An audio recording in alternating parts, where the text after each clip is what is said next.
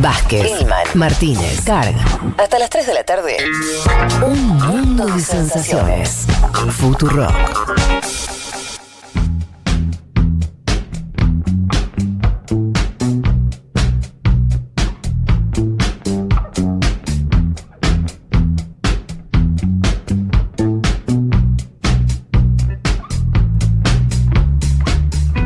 Aquí estamos. Vamos a entrar nomás en el panorama eh, de, de- de algunas noticias. Voy a arrancar por, por Perú rápidamente porque es un país eh, que pronto está por entrar en un, en un clima de debate electoral. Ustedes saben, van a tener elecciones presidenciales, ¿sí? El 11 de abril, no falta mucho, se votará la lo que será la primera vuelta de la elección presidencial. Ujú. Mire lo que es esto. Eh, los amigos de CELAG, eh, este, mm, esta referencia de, estudios políticos, esta casa de estudios políticos que además este, hacen muchas eh, encuestas de opinión, lanzó unos resultados de una primera encuesta que hicieron. 47%. Bueno, voy a empezar así. Johnny Lescano, nombre de personaje de película, Johnny Lescano, Sí. no me digan que no. 15% de intención de voto, se trata de un político tradicional. eh, fue, es, es del partido del expresidente de la UNDE Terry, por ahí, digo, como para Yo ubicarlo en si un lugar fuera Johnny Lescano haría campaña con No te creas tan importante. aliado a Toledo en su momento. Johnny además escribe, por lo que vi, escuchen esto, Y-O-H-N-Y, dos Y en ese nombre. No es con J al principio, es con Y. Epa. Johnny, o Ioni, no sé. Eh, Johnny Lescano, 15 puntos. 15 puntos, él es el que lidera, ¿eh? Para que vayan viendo. ¿Y ¿Quién es Johnny? ¿Tenés algo para contarnos de.? Te acabo de decir, Toledista, ¿no? estuvo aliado a Toledo. Viste que en Perú la- la- las alianzas políticas Son son, muy medio inestables. Por eso hice referencia a Belaúnde Terry, un presidente de, los, de la primera década de los 80, co- mm, pertenecía a- al partido de, de él. Em, no mucho más. ¿sí? Bien. Un conservador tradicional. ¿Cómo está. Verónica Mendoza ahí? Ahí va. George Forsyth. ¿Cómo? Sí, ex arquero. Forsyth. No sé cómo se pronuncia bien. ¿Eh? No sé, pero. ¿Viste? Forsyth, Nadie- no o sea, sé. nosotros en el momento no sabemos cómo se pronuncia. Yo digo, eh, segundo dato de esta Ojalá que elección. los votantes sepan, ¿no? 13%. ¿Y atajó dónde, Leti? O No, ni idea. Solo sé que era, er- de hecho era el que medía primero en las encuestas hasta hace muy poco. Y bueno, 15, 13, están todos ahí. Exacto. Eh, eh, exfutbolista, tiene un perfil medio así despolitizado. Fue alcalde del municipio de La Victoria, es un municipio que está pegado a Lima. ¿sí? Eh, con un gran centro comercial como Gamarra. Eh, y lo que te puedo decir este, del amigo George es que cuando fue intendente mandó a cerrar tres días ese lugar de comercio popular para combatir el comercio ilegal. Ya un poco te pinta el perfil. Eh, a veces habla de mano dura. Conservador, ¿no? Sí, sí, también centro derecha, etc. Tercera aparece la compañera Verónica Mendoza con 11 puntos. ¿sí? Repito, esto es según la encuesta de CELAC. Muy, muy, muy preliminar todo esto. Es poco, pero está a cuatro puntos del primero, digamos. Están todos pegados, es un pelotoncito. Un pelotón. Pero Claro. el que más tiene tiene 15, la tercera tiene 11. Eh. Verónica Mendoza más, mucho más corrida hacia eh, la centroizquierda en el espectro ideológico. Por ejemplo, plantea, y para darte cuenta de en qué situación está Perú, control estatal de producción y distribución de oxígeno. Eso es lo que está planteando hoy Verónica Mendoza, porque Perú, al igual que Brasil, igual que Paraguay, está teniendo problemas de insumos básicos en sus hospitales, como por ejemplo oxígeno. Esa es la situación que tenemos en nuestros países de América Latina. Volviendo a la encuesta, vos decís, che, pero pará, si uno tiene 15, el otro 13 y el otro 11, el resto de, los peruanos, ¿qué van a votar? Bueno, el 47%, o sea, casi la mitad de los peruanos respondieron a esta encuesta que no saben a quién van a votar. Las elecciones no son en octubre del 2025, es el 11 de abril. Lo cual es el dato. No queda nada. Ese es el dato. ¿Cuánto falta, Juan? Eh, ayúdame con las matemáticas. ¿Tres semanas? Sí, Es una locura. Eh, 43% sí. 47 no saben a quién votar, el resto a estos candidatos, y hay una serie larga de listas de otros, con 3 puntos, 5, 8. Y además la, la encuesta preguntó estas cosas. Miren para ver un poco también la, la cosa muy, mm, ¿cómo llamarlo? Volátil. Eh, 43% dice querer una nueva constitución. Alto. Esto me parece que también impregna un poco la- el, el- el- el aroma chileno, ¿no? Que, que ronda ahí por los Andes, ¿no? Ujú.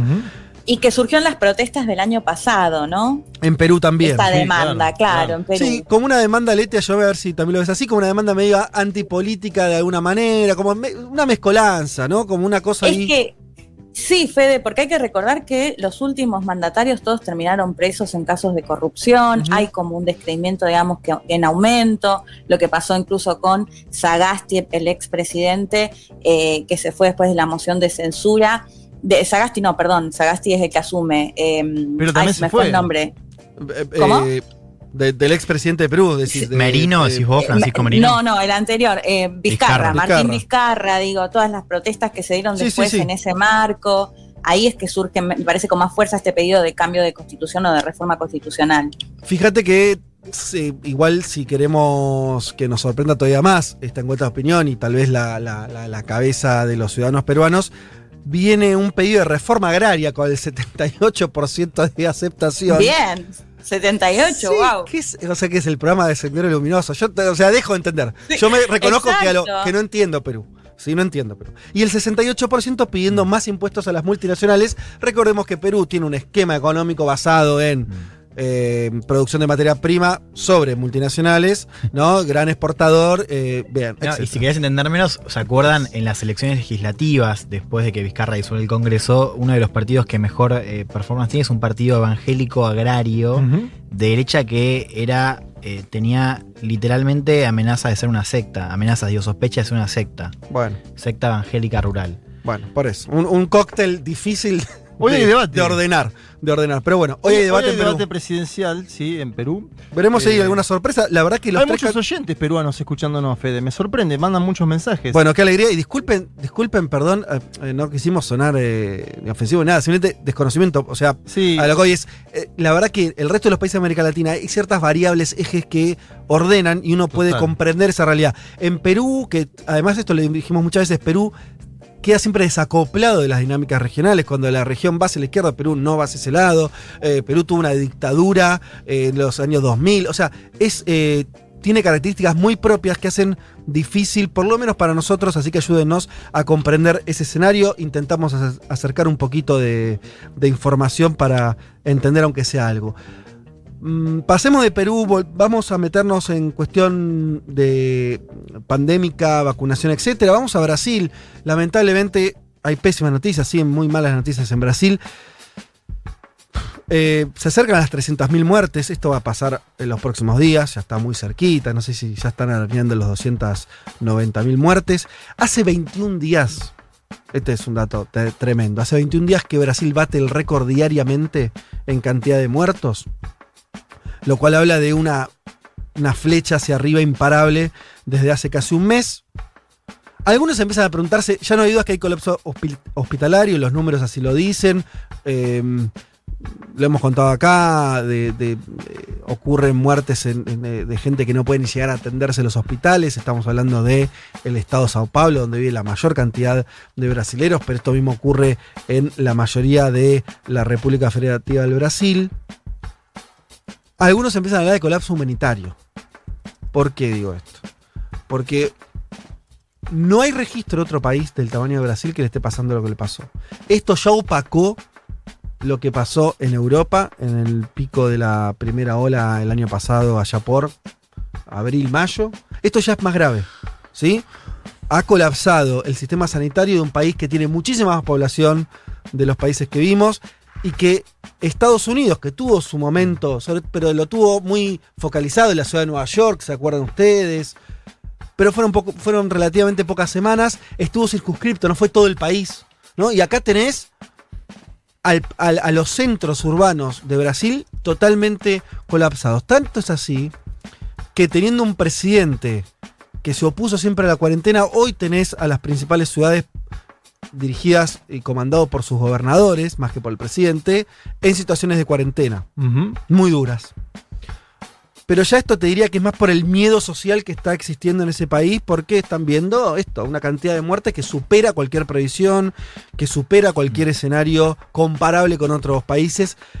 Uno de cada cua- cuatro muertos del mundo de COVID Es es brasileño. Sí, estaba pensando en ese dato que no me acordaba si era de muertes y de, o de, No, de muertes. de contagios. Wow. Muerto. No muertos. Si hay un muerto cada 60 segundos. Y por ayuda, COVID. sí, y ayuda a entender también por qué eh, esos títulos que ahora aparecen en bueno, medios como New York Times y más, esta idea de hay que mirar más Brasil porque es una amenaza a todo el mundo. A digo. todo el mundo. Exacto. Mira, Brasil es mucha, eh, es el pulmón del mundo, es la reserva de biodiversidad del mundo. Esto lo sabemos, el Amazonas, eso no tiene. Cuando cualquier eh, eh, razonamiento ambientalista dice algo obvio, que es hay que mirar el Amazonas porque sin, esa, sin eso la ecuación de oxígeno planetario se modifica y, y 50 millones de cosas más. También lo que decís vos, Elman, que Brasil no tenga un plan de vacunación. Hoy no lo tiene. O sea, no hay, no hay plan de vacunación. O sea, eh, Te voy a dar un dato que estoy viendo. Brasil vacunó 143.000 personas en las últimas 24 horas. La Argentina, 124.000. Claro. Es decir, muy cerca Argentina del Brasil. Cuando con- debería ser. Cuando debería ser eh, eh, totalmente lejano por dos cuestiones. Por una cuestión de población y por una cuestión de lo que les está ocurriendo. O sea, por la crisis que están teniendo hoy. Eh, totalmente insuficiente el, el plan de vacunación brasilero por ahora. Y repito una cosa, que estar. la existencia de, de vacunas con un descontrol sanitario. Es lo que a los investigadores eh, les mete mucho miedo por ser un laboratorio a cielo abierto de nuevas variantes. De hecho, Claro. ya ocurrió. De- ya tenemos una variante brasilera que es más contagiosa, según el eh, estudio de la Universidad de Columbia, el doble de contagiosa. Y la única buena noticia que surge de acá es que hay un estudio hecho por la Universidad de Oxford, que es además la que creó la vacuna de Oxford AstraZeneca, diciendo que, gracias a Dios, esa vacuna es útil contra la P1. Solamente digo que es el mismo, la misma universidad que creó la vacuna. Habría que esperar estudios paralelos Claro. que lo confirmen. Ojalá que sí, no, no- no, sería tonto que mientan en eso. Es una excelente noticia porque estaban todos mirando con terror de que una variante que es el doble contagiosa, además, Sí. no sirva la vacuna. No, por lo menos la Fede, AstraZeneca. Sí. En la misma semana en la que empiezan a llegar informes como el de la Agencia de Medicamentos Europeos, en los que desvinculan algunas situaciones que se habían dado como supuestas secuelas por la vacuna de AstraZeneca Oxford. O sea, quiero decir, en la que llegan también esas buenas noticias acerca de esta vacuna que se espera que también llegue a la Argentina. Totalmente. Pero esto es. eh, hoy, a lo que voy es. El miedo es si Brasil durante, suponete, cinco meses más, decir una- un número, sigue viendo esta situación una- o una situación parecida donde hay contagios descontrolados y al mismo tiempo conviven vacunas que se están aplicando en Brasil, es, de, es seguir generando un, un lugar de, de- un escenario de para que esas mutaciones se aceleren, se creen Claro. nuevas variantes del virus, etc. No, porque digo, además lo que decís vos de la cuestión de falta de planificación y vacunación, lo cual es por supuesto digo, eh, eh, vital para cualquier tipo de, de política sanitaria en este momento, hay algo también de la cuestión de la co- del comportamiento individual, ¿no? Y ahí lo que se decía un par de meses, que es que Bolsonaro había ganado esta narrativa por el virus, de que no era tan grave. Bueno, ahora empieza a verse con digo, las consecuencias. Sí, los peligros, digo, no es que no estaban Claro. claras, pero digo, ahora de repente explota, porque digo, y, y el presidente todavía sigue, o sea, por ejemplo, contestando lo que son las medidas de aislamiento en Río de Janeiro, por ejemplo, mandándole a la justicia. Y sigue con esta narrativa de, bueno, lo tuvimos acá en la de apertura hace dos semanas, esta cosa de no sean maricones, dicho mal y pronto, ¿no? Eh, con lo cual, digo, hay que pensar también, o sea, porque todo lo que vos puedas aplicar ahora, incluso a nivel estadual, tiene ya una reticencia por parte de una buena parte de la población que literalmente adhirió a lo que dijo Bolsonaro, que no era tan grave, que no Sí. es tan. que Yo- no es para tanto. Viendo esta semana que pasó en Brasil, lo seguí muy de cerca.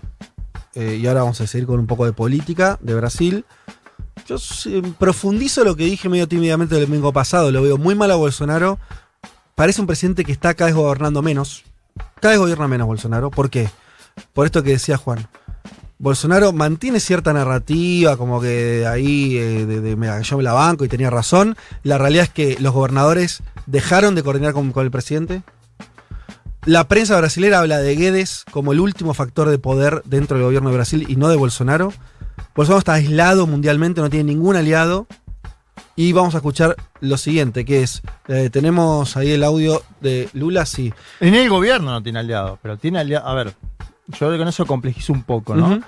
Vox, por ejemplo, apoya a Bolsonaro. Víctor Orban, o sea, tiene, tiene una serie de vínculos ¿De qué te internacionales. sirve te apoya. Vox? No, no sé, la tercera fuerza en España, Fede. No ah, sé. bueno, a lo que voy es, no Yo- tiene yo gobiernos. Entiendo, yo entiendo lo que decís vos, no tiene gobierno y se le cayó el principal que es Donald Trump.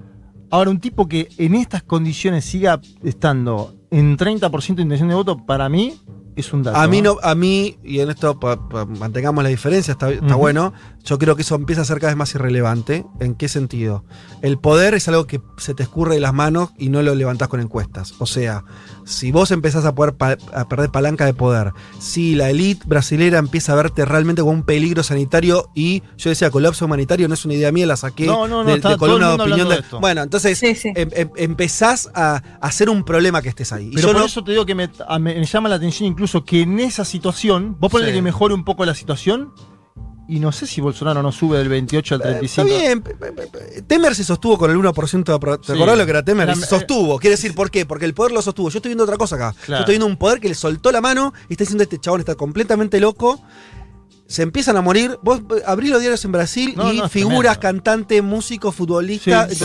Eh, eh, es, es dramático. Digo eso porque es, es la- la- la- como la gente referencia algo que, que empieza a ser muy grave. Obvio, ¿no? obvio, Cuando las muertes empiezan a ser. Claro. Bueno, eso Quizás está ahí la, la pregunta es por la alternativa. ¿no? Hoy leía en Folia que decía como que empresarios están buscando una tercera vía. Eh, digo, no digo, porque ahí se confirma esto de bueno, ya Bolsonaro, digo, chau. O sea, no hay una apuesta que Bolsonaro redite, aún inclusive si está contra el PT. Al menos hoy, ¿no? Falta muchísimo. Sí. A la pregunta es si eso puede acercar en algo a o al menos una parte de la élite y las clases medias al PT, o si va a seguir esa apuesta de buscar tipos como Doria, como Sí. Moro, como Hack. Claro, yo estoy pensando algo más a corto plazo. ¿eh? Yo creo que no termina. O sea, yo está empezando el reemplazo mañana. No, ¿Ah, no sí? veo.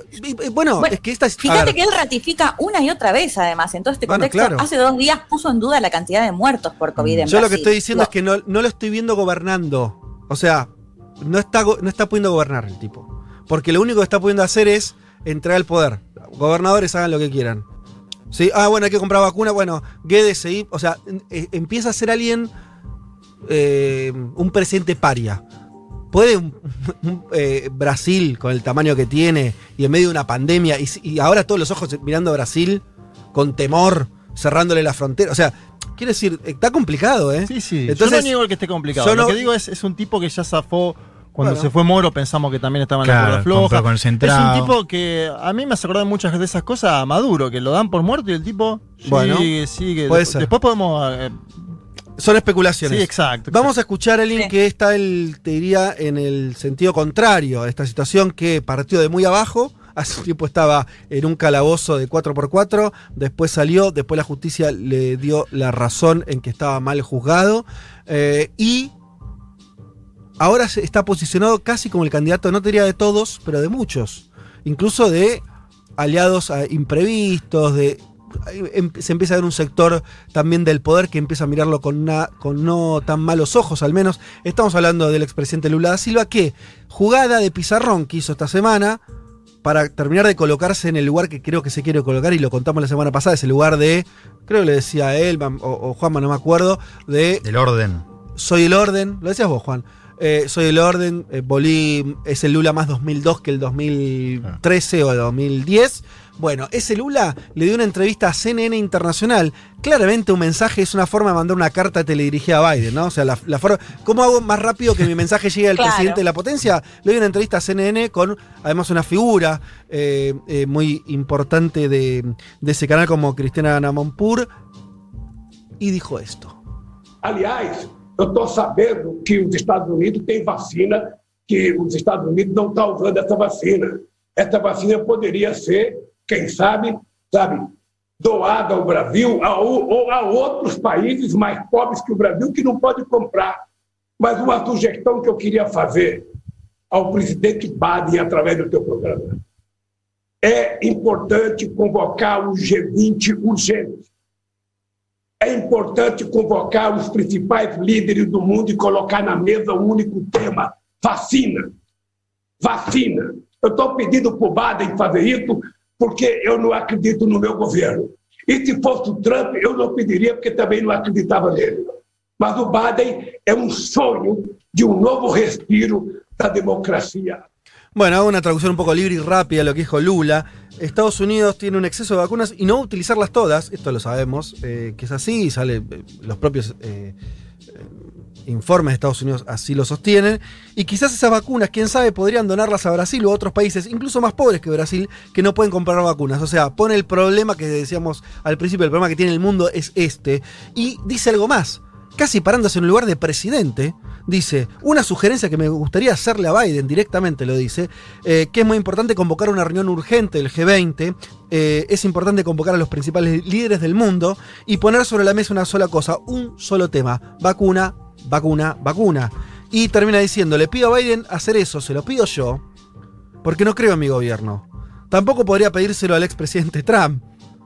Pero Biden es un soplo, algo así, como un soplo para la democracia del mundo, le tira un, un guiño, ¿no? Unas flores. Unas flores a Bueno, Biden y dice, Biden eh, media pila y se para él en el lugar que, se- insisto, que se tendría que parar el presidente de Brasil, Sí. ¿no? Ante este contexto. Bueno, lo hace Lula, es un gesto muy importante. No hay un presidente que se dice multilateral como Joe Biden. Sobre las vacunas hubo una noticia que fue que México eh, acepta esas 2,5 millones de vacunas de Oxford AstraZeneca Sí. que no va a utilizar los Estados Unidos de América. Es decir, hay una parte que le tomaron a Lula en lo que dice. Lo del G20 a mí me gusta como suena. No veo que el escenario internacional hoy esté para cumbre del G20 por cómo está todo, ¿no? Lo vamos a contar Bueno. un poco en la columna, pero digo, es el de Lula es un buen llamado. Sí. No veo a los Estados Unidos, a la Unión Europea en ese plan. Ojalá. Ojalá, Ojalá. porque la Argentina incluso también eh, está en ese escenario internacional. Yo lo que te digo es lo siguiente, veo a, y esto es, eh, no es que yo vea, lo, lo estuvimos contando acá de- de- desde el año pasado, vemos a China y a Rusia exportando vacunas, Ujú, exportando aliados ideológicos y no, Claro. es el caso de Chile. Chile está, Paraguay. eh, está te diría, eh, siendo el mejor de los países latinoamericanos en cuanto a vacunación, solamente y exclusivamente Por el apoyo chino. El presidente que no se cansó de privilegiar su alianza con Estados Unidos. Entonces digo, vos tenés a dos países importantes que están pudiendo hacer eso, y tenés a Estados Unidos y Europa que no están haciendo eso, y el primer gesto es el que vos decís, dos millones de vacunas a México es un poquito como una aspirina, ¿no? Por ahora. Sí, y son vacunas que ya no iban a usar, ¿no? Por todo este drama de AstraZeneca en Europa. Además es una cantidad muy modesta, no le resolvés nada a México con dos millones, bienvenidas sean. No, o sea, si vos querés resolver el problema de Brasil hoy, no te alcanza, necesitas 50 millones de vacunas. Mínimo 50 para empezar. Eh, entonces, eh, yo no sé si G20, si un diálogo, no sé, Boris Johnson de Biden, Mongo, o sea, algo tiene que ocurrir ahí. Si no veo Occidente muy mal, o sea, eh, me tomo la licencia de decir esto, que es, nosotros vi- siempre vemos esquemas de reordenamiento geopolítico, ideológico y demás. ¿Cómo salgamos de la pandemia? Va a reordenar, ¿eh? Obvio, claro. ¿Cuál es el incentivo que tendría? No hablemos de Argentina, de Chile. Chile que es un país libre mercadista, eh, pro norteamericano. ¿Qué incentivos Selman va a tener la sociedad chilena, la élite chilena, el, gobier- los gobier- el gobierno que sea chileno de no privilegiar una alianza con China? Y te digo de manera estructural, siendo que China es el que le compra en general la materia prima, ya, venía siendo así, y además le salva la vida a- y la economía ¿Qué, qué va a hacer Estados Unidos ahí? O sea, eh, no, no está fácil eso. Bueno, es que ya venía pasando. De hecho, cuando Pompeo, en ese momento secretario de Estado, viaja a- a- en una de las giras que hace América Latina, creo que primero va a Santiago de Chile y le pide justamente eh, a los ministros que estaban ahí presentes que, que vete Huawei en 5G. Y Chile, ¿no? mucha, digamos, bueno. no ¿Y qué me das a cambio? Nada. No, y, Claro. y- y Chile ha avanzado ahí y, y bajo ningún punto de vista tiene pensado vetar Huawei. A lo que voy es, es interesante lo que decís, porque estamos hablando, y lo, lo hago a propósito, me parece que es el ejemplo a ver. No estamos hablando de Bolivia de Evo Morales parándose en términos de soberanía. Estamos hablando de Chile, que Mm. no hay, se, se- se lo ha nombrado mil veces como eh, un alumno ejemplar de la escuela de, de- de la Universidad de Chicago, ¿En Colombia? eh, etcétera. A lo que voy es, y mirá lo que dice Elma, que me parece un redato, es, ya vemos movimientos, lo de, eh, Huawei, en, ese sentido, decir, Chile ya, no, está siendo aliado de Estados Unidos, por lo menos no de la manera que lo era hace 10 años. Ahora, Brasil, ojo con Brasil, porque Brasil es otra escala, ¿no? Entonces, me parece que lo que hace Lula es como un tirar un- un- una advertencia ahí. ¿Nos van a ayudar ustedes?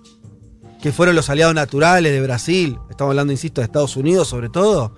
o vamos a tener que redireccionar a otro lado. Bueno, Sí, yo lo tenía un poco para mi columna. lo- te nombro lo de Colombia por un tema. sí. Porque vos nombrás Chile y me parece bien.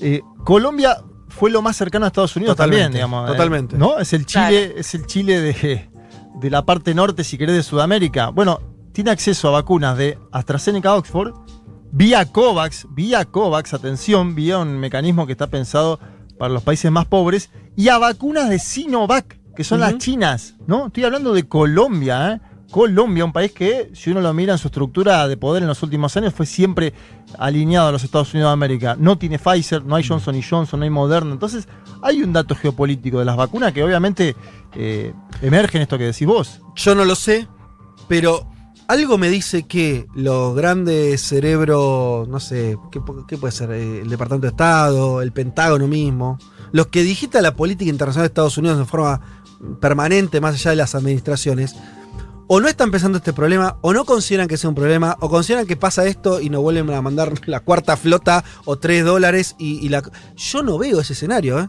No, Hay bueno, cosas pero- que, pero en que se caso- modifican y después... Pero, o sea, yo estoy de acuerdo con eso. Sí me parece importante verlo como algo que se profundiza. Es decir, que una tendencia ya estaba presente hace mucho tiempo y una preocupación, incluso también Estados Unidos diciendo, bueno, se o sea, eh, tenemos que encontrar, bueno, mismo los movimientos de Clark Carón acá, con lo que fue el BID, la iniciativa de América Crece, tenía que ver un poco con Intentar. especie- claro, sobre todo en materia de infraestructura, Sí. pero sin un plan ambicioso. No. Pero por eso digo, es una tendencia que se profundiza. Sí, sí. Ahora, sí, en el caso de vacunas, eh, eh, algo que, que- que está bueno mencionar, digo, es verdad que digo, Estados Unidos podría tener un rol más activo y Estados Unidos eligió un, un, eh, esto de que se habla de nacionalismo de vacunas. O sea, eso fue una decisión activa de Estados Unidos. Total. Incluso hace dos semanas cuando se le preguntaba el tema de México, que ahora donó dos millones, pero hace dos semanas le preguntaron No, dijeron, no, dijo no. nosotros queremos vacunar a los americanos. Eh, Claro. pero digo, además que en eso también es importante entender que, y, y para pensar también la diferencia de modelos, porque en el caso de China y de Rusia, donde el control que tienen sobre la producción y distribución de vacunas es mayor, tiene ventajas para con Estados Unidos, que Estados Unidos le pide a Pfizer, ahora ya no, porque está más estoqueado, pero en su momento se acuerdan los roces que hubo entre Estados Unidos y Pfizer. Digo, ahí también hay algo del modelo que tiene que ver con los vínculos con empresas privadas y los, y los laboratorios. Problemas que China a priori no tiene. Sí, igual te marca otra cosa. Eh, esto también eh, lo leí del New York Times. Hay una decisión, o sea, el gobierno de Estados Unidos, por supuesto, o el, de Gran Bretaña podrían decidir algo respecto a las patentes. Y ahí está acaban- la otra discusión, por eso digo, acaban de decir- ya de por sí Pero a lo, que voy, que- a lo que voy es, podrían decir, vamos a liberar patentes, aunque sea para los países que más necesitan producir de forma rápida, Mm. barata, ya. Decidieron no hacerlo. Eso no, eso no esa es una decisión que no afecta ni a su plan de vacunación interno, ni a su estoqueo de vacunas. ¿Entendés lo que te quiero decir? Entonces, la verdad que vos estás viendo una especie de, yo creo que ceguera o una decisión mucho más profunda de no nos importa. Claro, Entonces para están pasando un eso, escenario ¿no? donde No. no nos importa hacer referencias de, de- de un mundo más amplio. Vacunamos a los y a las estadounidenses y entiendo, Mm. corríjanme si me estoy confundiendo, pero Pfizer o Moderna a Israel y Europa fueron. O sea, también digo, privilegiamos quizás nuestros más aliados, vacunamos a los estadounidenses y después vemos. Sí. Yo lo que, lo que me pregunto que ahí, ir cerrando. lo que me pregunto ahí eh, eh, con el tema de patentes de vacunas es, es- primero sí me, me pregunto también eso de, de- de cómo no, de cómo no, no, o sea, cómo Estados Unidos y Inglaterra no piensan, o Reino Unido o Europa Sí. no piensan, o sea, es- en eso es que decís vos, una visión un poco más estratégica, ¿no? De hacerlo. Entonces ahí tengo mis dudas, no, no, no lo respondí. Ahora, lo que me llama también la atención es cómo ese reclamo que es tan central, y nosotros explicamos por qué es tan central, que es que se libere las patentes para tener mayor producción y tener al fin y al cabo más vacunas para distribuir. ¿Cómo no permeó mucho más? O sea, cómo incluso las noticias, digo, vos te fijas en grandes medios y cuando se discute esto en OMS, eh, OMC, es un recuadro. O sea, n- Bueno, a mí me llama la atención. Me llama la atención de qué manera no escala eh, como reclamo, digo, no solamente en medios, sino, o sea, cómo no estamos hablando más de eso. Y bueno, eh, Pero yo- si en nuestro país hay, hay líderes de la oposición que dicen que tienen que comprarse las vacunas individualmente. O sea, no, no hay, te digo, me parece. que- digamos algo más fuerte. A ver, Sí. Pfizer, sabe- lo, sabe- lo sé, lo sabemos, puso guita en los medios de comunicación para, para que hagan lo de por Pfizer. claro, ¿eh? O sea, ese- lobby. y somos, somos la nada. Quiero decir, Guita y alguna vacuna también, te diría. Que, a lo que voy es, somos la nada. El poder que tienen los laboratorios dentro de la política de las No, potencias olvidate. también es enorme. Igualmente, también me quedo con Elman, decir, bueno, y, y la verdad que sor- sigue sorprendiendo igual, porque no deja de hablar de un sector de la economía. digo, bueno, eso está, está agitando la geopolítica. Bueno, tal vez si nos tenemos que ir, no sin antes eh, cierro con. eh, bueno, iba a decir dos noticias en relación a esto. Eh, justamente, así como en Brasil y en el resto del mundo, en nuestro propio país, las dificultades que tenemos para vacunación, en el Reino Unido, escuchate esto, la mitad de las personas mayores de edad ya recibieron una dosis. ¿Qué te parece? 50% de los que están arriba de 18 años recibieron una dosis. Es la primera gran economía que logra eso, mucho más por arriba que Estados Unidos. Y la logró, sobre la, la logró sobre la base de la famosa una dosis. Claro. Que es lo que va a empezar a aplicar Argentina parece ahora. Y parece ser el modelo que todos los que tenemos dificultades de vacunas vamos a adoptar. Estados Unidos, en ocho semanas, o sea, en dos meses, pasaron de tener el 8% de la vacunación a personas de mayores de 65 años al 65%. Están bordeando este, eh, un- una frontera donde ya empiezan a tener una, seguridad sanitaria muy importante. ¿sí? Eh, para darse una idea, claro, miren la cantidad de vacunas que tiene Estados Unidos. Está aplicando en las últimas semanas el ritmo es de 3 millones de vacunas diarias. 3 millones por día en Estados Una Unidos. bocha. En fin, tenía para hablar, no nos va a entrar ahora, pero entonces lo vamos a hacer porque salió la última versión del plan quinquenal chino. Vos hablaste, ¿te acordás, Juanma, del plan quinquenal? Salió la versión final de, de- de- de- que es muy interesante, es muy lindo algunas cosas. Qué eh, loco, ¿no? Ellos piensan en 5 años, en 10, en 20 y nosotros estamos viendo. El próximo vuelo de vacunas. Exacto. Así estamos, mundo desigual, vacunación desigual. Tres horas recorriendo todos los rincones del planeta. Todos los rincones del planeta. Vázquez, Elman, Martínez, Carg. Un mundo de sensaciones.